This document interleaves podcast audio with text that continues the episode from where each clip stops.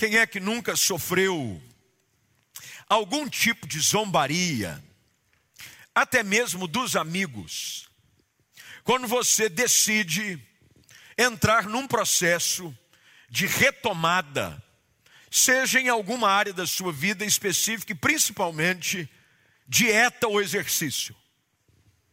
Quando você diz assim, agora eu vou perder peso, e você entra naquele propósito, dizendo agora vai. Normalmente os mais de perto brincam conosco, vai nada, rapaz, para com isso. Já não sei quantas vezes você propôs esse negócio de perder peso. Ou então quando você mais uma vez se empolga com a academia e diz agora eu vou fazer exercício. E você vai, e até meio que empolgado, você tira algumas fotos e posta por aí. E os comentários são os comentários assim, um tanto desagradáveis. Alguns dizem: "E lá vem ele de novo". E lá vem ela de novo. Normalmente, num processo de retomada, é difícil você encontrar pessoas que te incentivam a prosseguir. Não é fácil encontrar pessoas que nos encorajam. É mais fácil encontrarmos pessoas para nos desanimar do que para nos encorajar.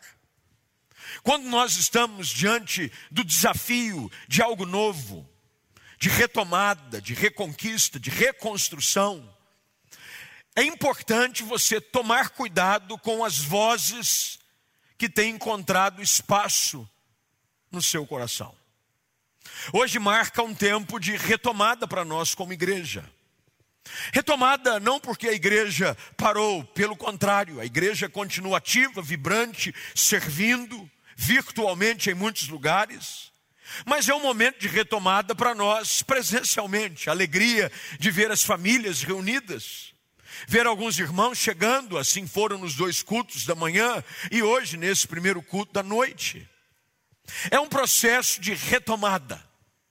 E a retomada gera em nós a expectativa de que algo bom da parte de Deus já começou a acontecer. Você crê nisso?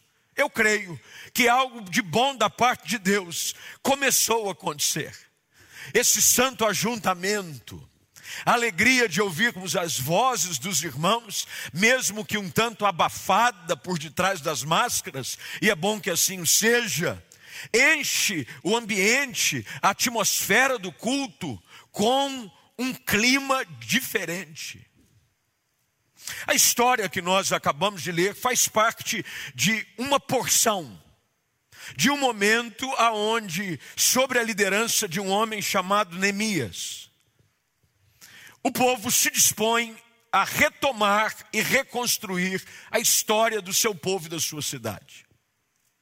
A história é muito bem contada e narrada em detalhes a partir do capítulo 1, quando Neemias servia como um copeiro no palácio do rei e ouve falar de que a cidade onde estava o sepulcro dos seus pais, Jerusalém, estava com os muros caídos e com as portas queimadas.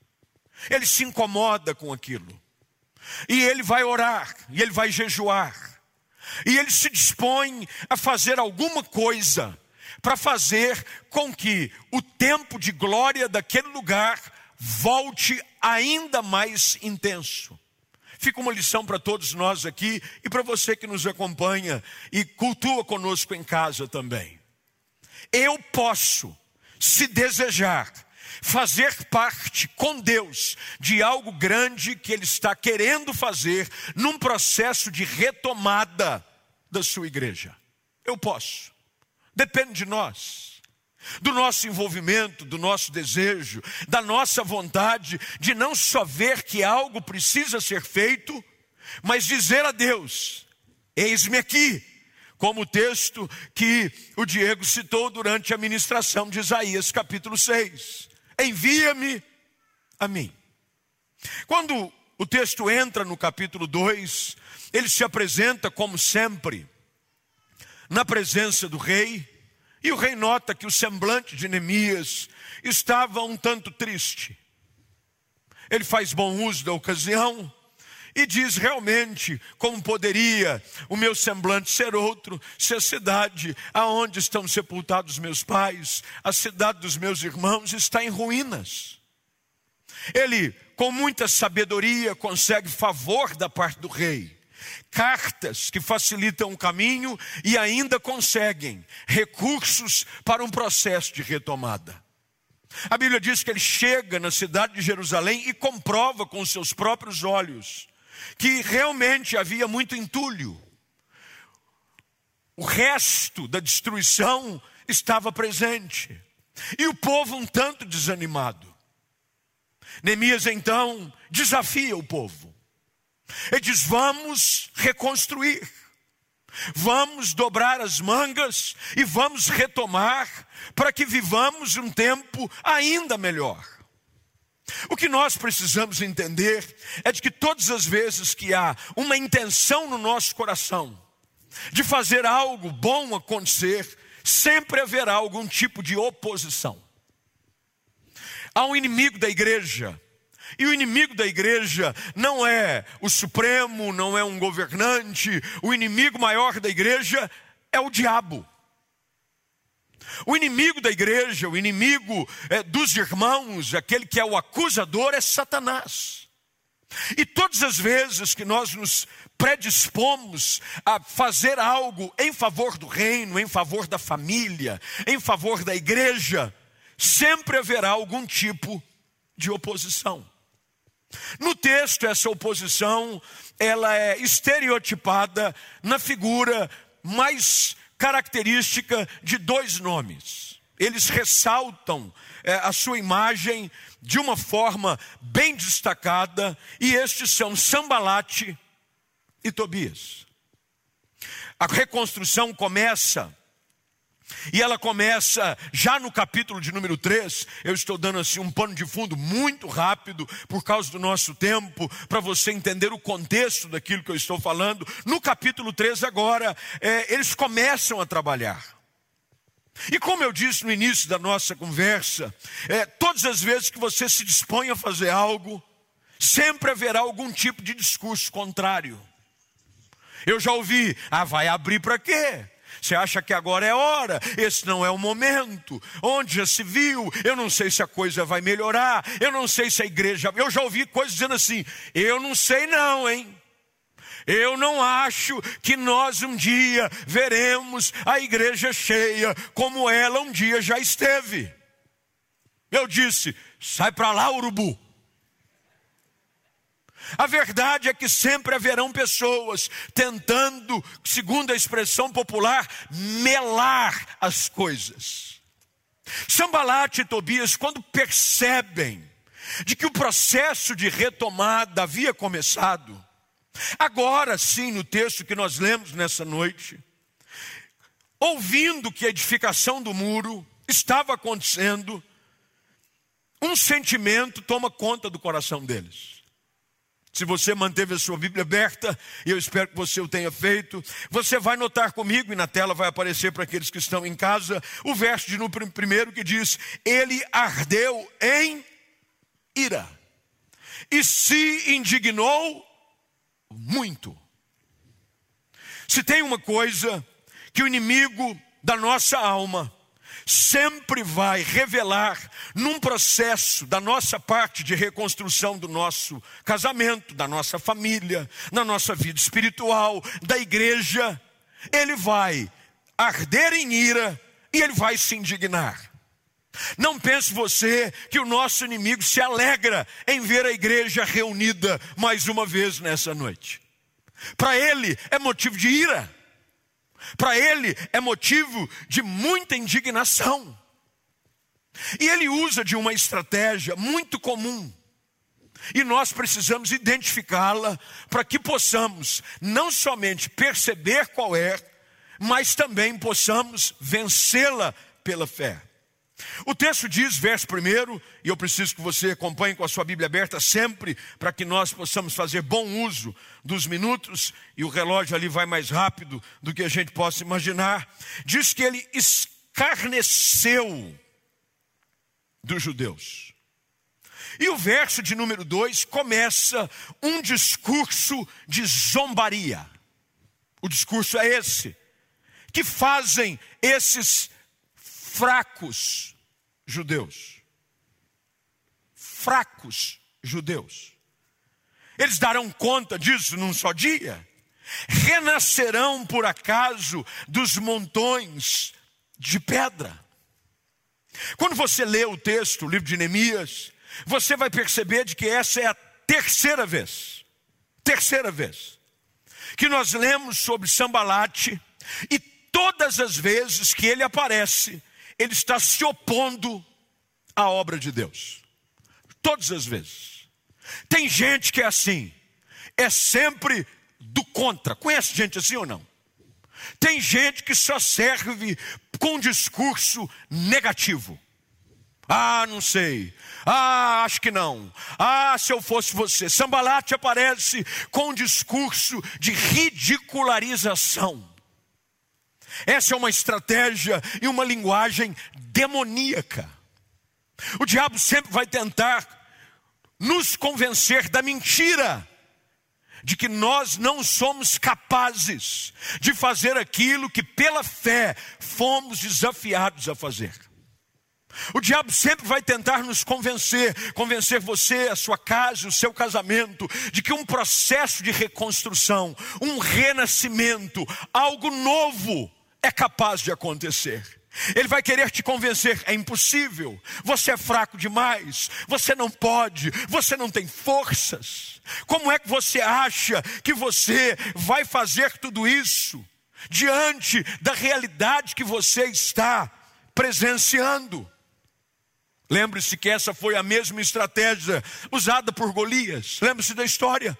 Primeiro livro de Samuel, capítulo de número 17. Golias se coloca à frente das fileiras do povo de Israel e começa a usar de um discurso de zombaria. Tenta escarnecer, tenta ridicularizar, porque o discurso do inimigo cheio de mentira, cheio de ofensa, cheio de zombaria, se ele encontrar lugar no nosso coração, a nossa alma tende a desfalecer. O que tem de gente que parou o processo de retomada, que desanimou na fé, de que achou que não há um futuro melhor à sua espera, porque ouviu o discurso do inimigo, infelizmente, não são poucos. Os soldados, ao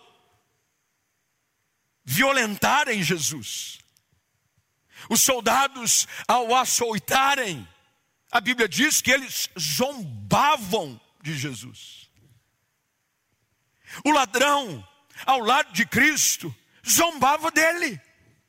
Dizia: Você não diz que é o filho de Deus? Então você desce dessa cruz e tira a gente também.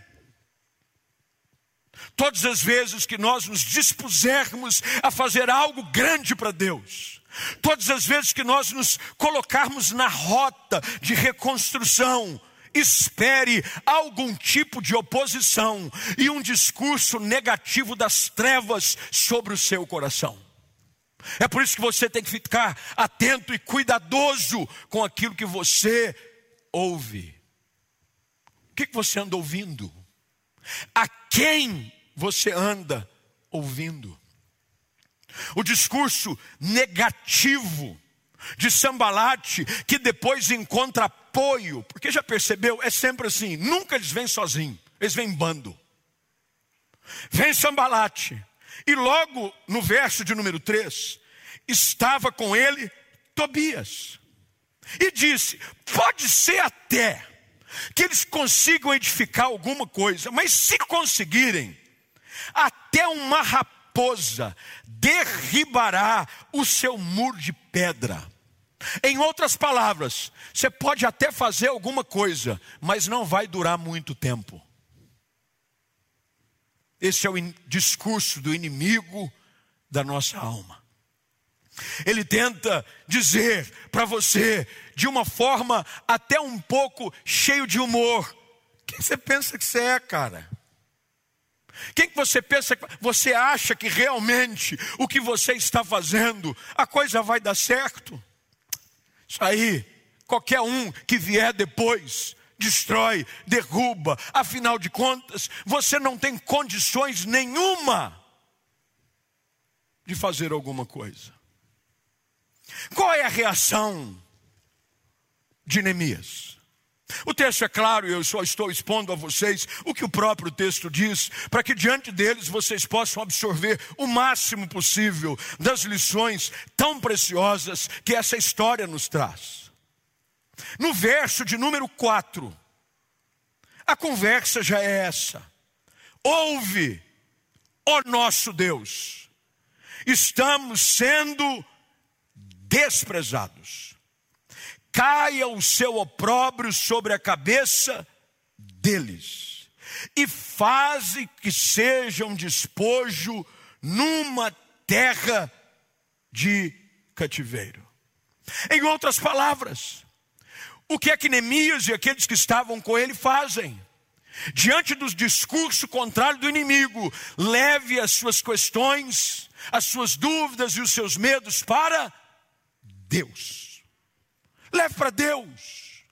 Leve para Deus. Afinal de contas, foi Ele quem te chamou.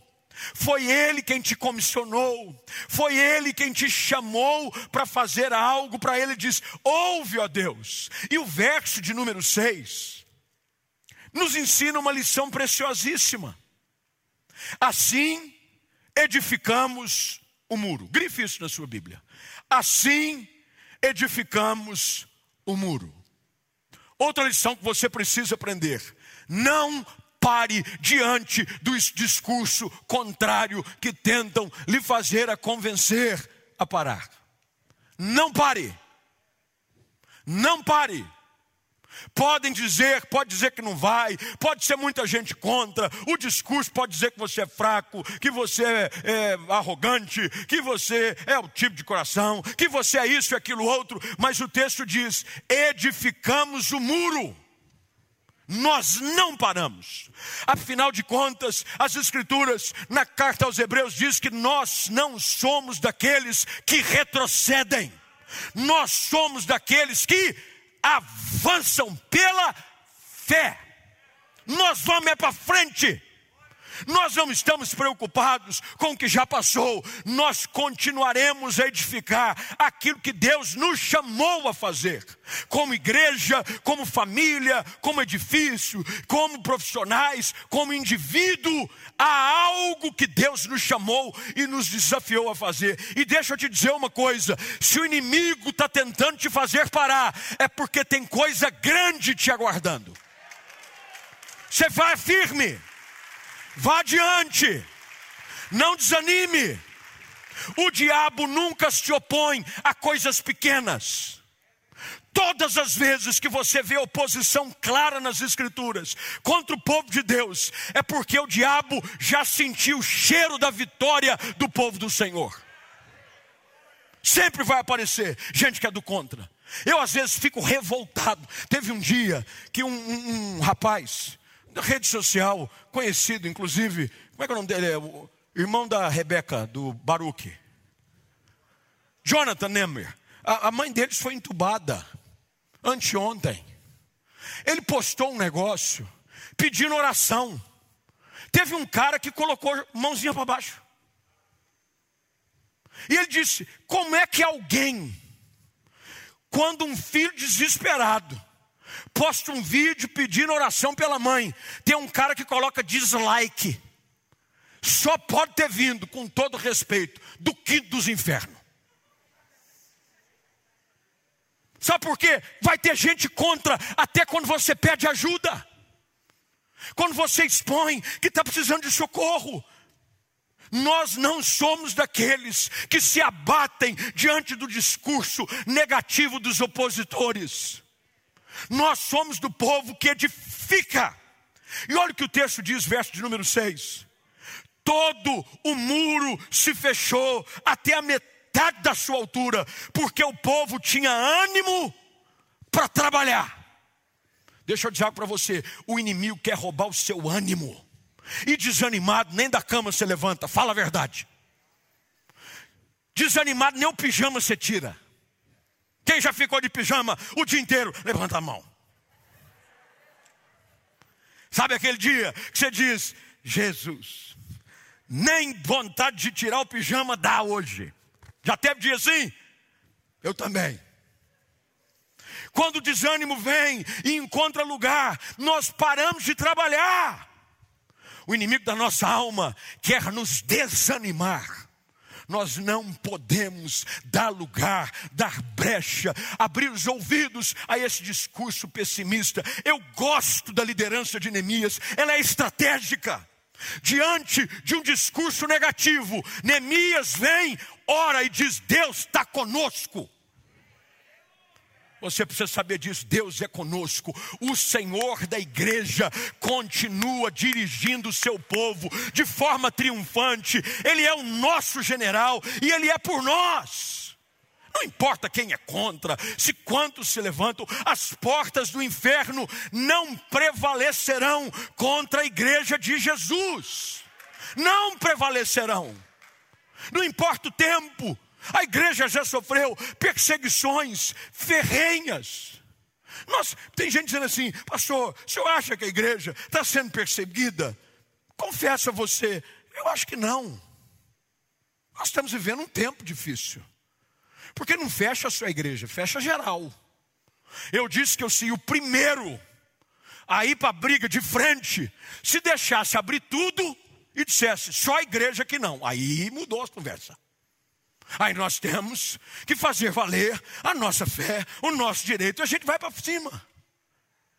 Mas a gente tem que entender, meus irmãos, de que diante dos desafios da retomada, do recomeço, nós vamos ouvir discursos que vão tentar nos fazer desanimar. E eles não param, veja o que diz o verso 7. Ouvindo Sambalate e Tobias, os arábios, os amonitas, os adositas, que reparavam que a reparação do muro de Jerusalém ia avante, e que já se começavam a fechar as brechas, ficaram sobre modo o quê? Quanto mais você avança, mais o inimigo fica revoltado. Você quer deixar o diabo revoltado? Avance com a sua vida. Melhore seu casamento, tenha mais intimidade com o Espírito Santo, esteja mais envolvido na obra, cumpra aquilo que Deus lhe chamou a fazer. E sabe o que, que eles fizeram? Verso de número 8: Ajuntaram-se todos de comum acordo para virem atacar Jerusalém e suscitar, grifa isso na sua Bíblia, por gentileza, confusão ali. O que, que eles foram fazer? Suscitar confusão. Qual foi a estratégia usada por Neemias? Verso de número 9. Porém, nós oramos ao nosso Deus. Primeira estratégia para resistir o ataque do inimigo: oração. Um povo que ora é um povo que permanece de pé. Uma igreja que ora é uma igreja que continua avançando. Uma família que ora, um pai que ora, uma mãe que ora, faz com que a sua casa permaneça de pé, porque ela está edificada sobre a rocha, a oração. Tem gente que prefere a discussão do que a oração. Tem gente que quer bater boca com o diabo. Meu irmão, com o inimigo você não discute, você repreende no poder da fé e na oração. O texto diz que nós oramos a Deus, mas eles só oraram. Só oraram? Não. O que, que a Bíblia diz? Orai e vigiai. O texto diz que depois de orarem, como proteção, pusemos guardas contra eles de dia e de noite. Eu não estou dizendo para você contratar segurança. Eu não estou dizendo aqui para a gente colocar escolta armada na nossa casa, na frente da igreja. Aqui a proteção é sobre o nosso coração. Você tem que botar guarda. Você ora, mas você protege aquilo que chega aos seus ouvidos e ao seu coração. Você precisa proteger o seu coração daquilo que você assiste, de quem você ouve, das companhias que você anda tendo por aí. O texto diz que Neemias ora, mas se protege. E agora, já no verso de número 10, 11, 12, ele diz que diante do ataque constante, disse Judá, a força dos carregadores já desfaleceu. E os escombros são muitos. De maneira que não podemos edificar o muro. É natural, diante de uma sucessão de oposições e desafios, nós nos cansarmos de vez em quando. Uma das coisas mais comuns nos nossos dias, diante dessa série de coisas que tem acontecido no mundo, é a quantidade de pessoas que desenvolveram doenças psiquiátricas, ansiedade, pânico, é, crises profundas de medo. Porque há uma coisa, eu conversei com um médico, ele disse, pastor, todos nós, criados por Deus, fomos criados para aguentar alguns tipos de pressão de tempo em tempo. Disse, é mais ou menos como um eletrocardiograma. De repente vem uma luta, você vai lá embaixo. Mas aí você começa a retomar. Aí vem outra, mas você já está recuperado. E te joga lá embaixo. O problema é que nos últimos 14 meses, é uma pancada, ó, Parece que a gente está no ringue com no MMA e está dentro dele Anderson Silva na época boa. Porque das últimas só tomou couro. O, o Minotauro e o, como é que é o nome daquele doido? Vocês que gostam de MMA. Tem um que é um doido, um irlandês. Se a mãe dele entrasse, ele batia nela também. Hã? Esse aí. É nome de irlandês. Parece que a gente entrou no ringue e os três estão batendo na gente junto. E ó, você tenta desviar de um, pega o outro.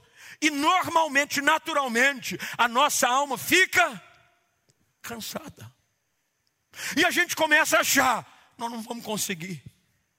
Nós não vamos conseguir terminar esse muro, eu não vou conseguir terminar esse ano, eu não vou conseguir pagar as minhas contas, eu não vou conseguir sustentar minha família, eu não vou conseguir manter meu casamento de pé, eu não vou conseguir manter o ministério, eu não vou conseguir manter a igreja avançando, eu não vou. Aí então Neemias faz algo importantíssimo, aprenda isso. Ele coloca as pessoas umas perto das outras. Você sabia de que uma das coisas que Deus usa para nos encorajar são pessoas? Olha o que a Bíblia diz: então eu pus o povo por famílias. Oh, meu irmão, família é um lugar tão precioso, família é lugar de cura, família é lugar de renovo, família é lugar de encorajamento. Na família a gente ouve, quando a gente está cansado, uma palavra de ânimo. Quando o marido chega em casa, diante das lutas, ele tem uma esposa virtuosa, ela cumpre o seu papel, segundo Provérbios 31, que é aquela que louva o seu marido na presença dos outros, que o encoraja. Quando a esposa está cansada, cumpre aquilo que Eclesiastes 4 diz: quando um cai, o outro vem e o levanta. É importante a gente estar em família, mas não é só família, no parentesco sanguíneo, mas na família de Deus. É por isso que a gente insiste para você manter-se conectado com a igreja do Senhor. Você em casa, online, assistindo conosco, tem grupo de comunhão, tem meios. Agora nós abrimos, é óbvio, a limitação é pequena, mas se possível, escolha pelo menos um culto da semana para você vir. Vem um domingo. Durante a semana, infelizmente, por causa da restrição de horário, não tem como fazer culto presencial ainda. Mas vai passar. Mas por enquanto tem três cultos de domingo. Vem um, você não sabe a diferença do que estar ajuntado em família vai produzir no seu coração. Porque nesse ambiente, Neemias faz um discurso e ele diz: Não os temais. O dia que você permitir com que o medo assuma as rédeas da sua vida, você fica paralisado.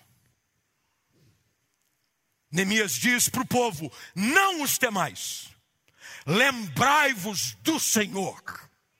Lembre de quem é por você. Lembre de quem está ao seu lado. E se Deus é por nós, meus irmãos, nós gostamos desse versículo, é bonito, ele é fácil de decorar. E ele é assim, uma coisa assim triunfalista, mas ele é tudo isso junto. E acima de tudo, é uma verdade de Deus para nós.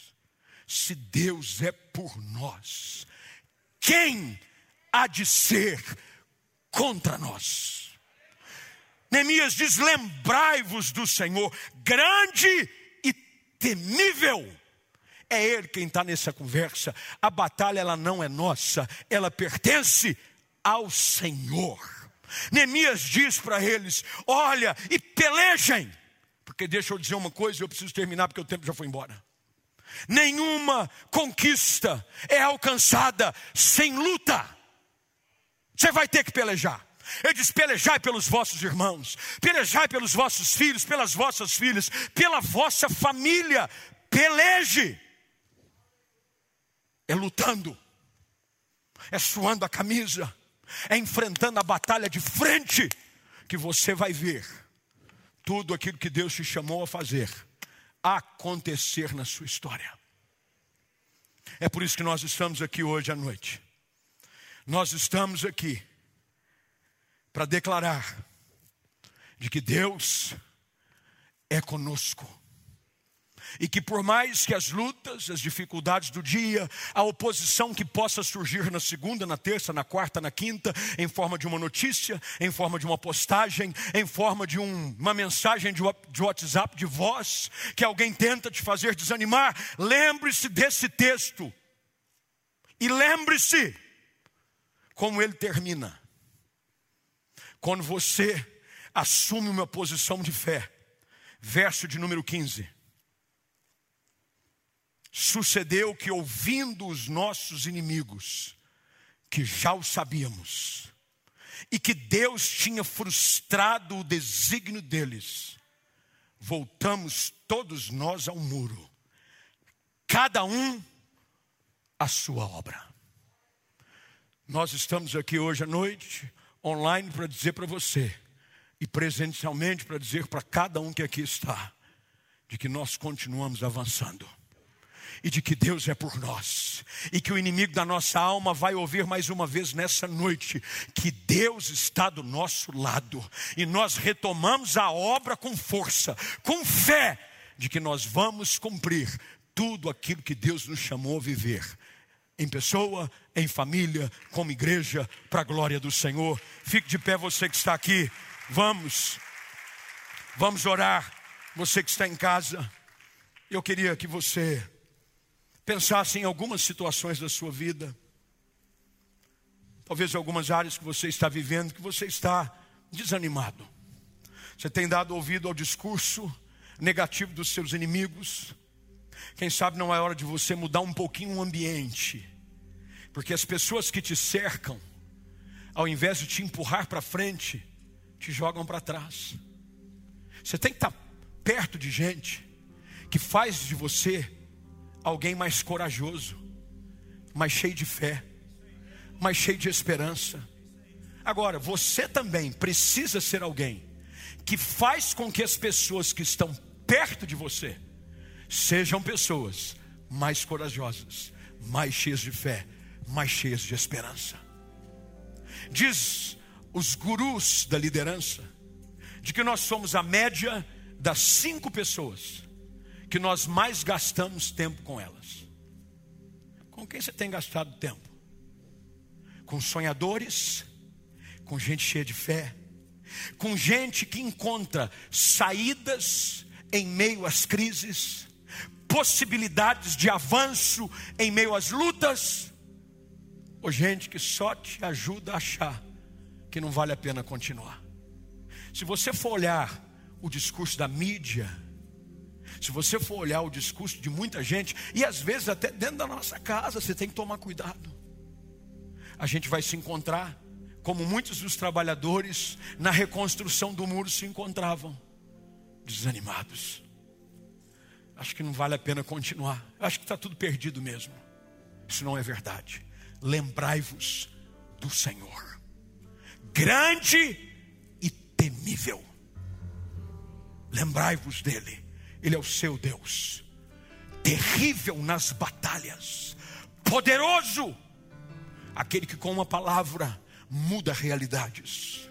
Aquele com uma palavra de ordem, proferida da sua boca, desbarata exércitos inimigos. Ele é o seu Deus. E você precisa todos os dias estar perto de gente, esteja ligado à igreja. Conecte-se à igreja, siga a igreja, assista culto. Tem culto quase todo dia online aqui. Tem culto gravado, assista uma palavra, um culto vai fazer diferença. Volte para a igreja. Você vai em tudo quanto é lugar. Você é no supermercado. Tem gente que passa a tarde no supermercado, fica entediado dentro de casa, fica lá no supermercado, conferindo data de validade de produto por produto. Estou entediado, eu fico vendo se está para vencer. Tá para vencer. Para a igreja, uma hora e meia, todo mundo de máscara. Hoje o pessoal da IPTV Campinas, a, a repetidora, afiliada da Globo, veio aqui hoje de manhã. A repórter me parou e ficou assim, maravilhada em ver a organização da igreja. Nossa, vocês usam QR Code? Falei, sim. Ah, quer dizer que é, é controlado o acesso? Sim. Nossa, em todos os lugares que nós já fomos, nós nunca vimos isso. Falei, mas aqui nós somos um povo sério. Vem para a igreja. Fala a verdade, um culto como esse enche o tanque da sua alma ou não? Sim ou não, gente? Grita alto para o povo em casa ouvir. Grita alto para o povo em casa ouvir. Muda nosso coração. Um tempo desse, uma hora e meia. Uma hora e meia. É como você receber assim doses de querosene no seu coração, no seu combustível. Você vira um jato supersônico de Jesus a semana toda. Você só, só ultrapassando a, a, a barreira do som. Um tempo desse de comunhão. Só de você ver o outro crente, você já fica alegre. Que maravilha eu ver o crente. É ou não é? Você vê um outro levantando a mão. Você vê aqui o Diego cantando presencialmente. Ele dando aqueles pulos dele, já anima a gente. Três pulos daquele já enche o seu coração de. E cada vez que você está num ambiente desse, coração da gente volta para o muro e diz: Nós vamos retomar a obra. Eu vou cuidar da minha casa, eu vou investir na minha família, eu vou dedicar tempo para o meu casamento, eu vou voltar para a presença do Senhor, eu vou agarrar no ministério, eu vou servir a igreja, e a gente vai caminhando até a obra que Deus nos chamou ser completada. Deus nunca nos chama para fazer algo para que ele fique inacabado. Fiel é aquele que vos chama o qual também o fará. Vamos orar. Levante as suas mãos aos céus, você que está aqui, você que está em casa, a mesma coisa. Levante suas mãos. Senhor, nós, diante da tua palavra, enchemos o nosso coração hoje de fé, de ânimo, de esperança. Ajuda-nos. É verdade que muitos são os nossos inimigos. Davi disse isso. O Salmo de número 3 diz que são muitos os que se levantam contra nós. Porém, do Senhor é o nosso escudo. Tu és a nossa força. Senhor, ajuda-nos nessa noite, aqui presencialmente, com aqueles que estão em casa, a continuar caminhando em direção aquilo que o Senhor nos chamou a fazer. Renova o nosso fôlego, a nossa esperança, a nossa fé na tua palavra. E que, ó Deus, essa semana seja um dia, seja uma semana de mais coisas realizadas para ti.